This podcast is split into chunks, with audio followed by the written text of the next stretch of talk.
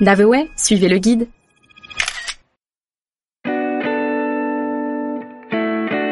Florence, à la rencontre de l'art. Avis aux amateurs d'art et d'architecture. Capitale de la Toscane, Florence est la troisième ville la plus visitée d'Europe. Et pour cause, elle regroupe dans ses églises et ses musées plus de 20% des œuvres du patrimoine artistique italien.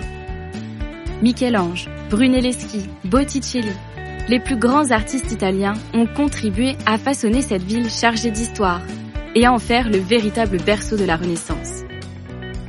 Dans chaque recoin de la ville, vous tomberez sur une fresque, une statue, un palais, qui vous feront retourner dans le passé, au temps où la puissante famille de Médicis a régné en maître pendant plusieurs siècles.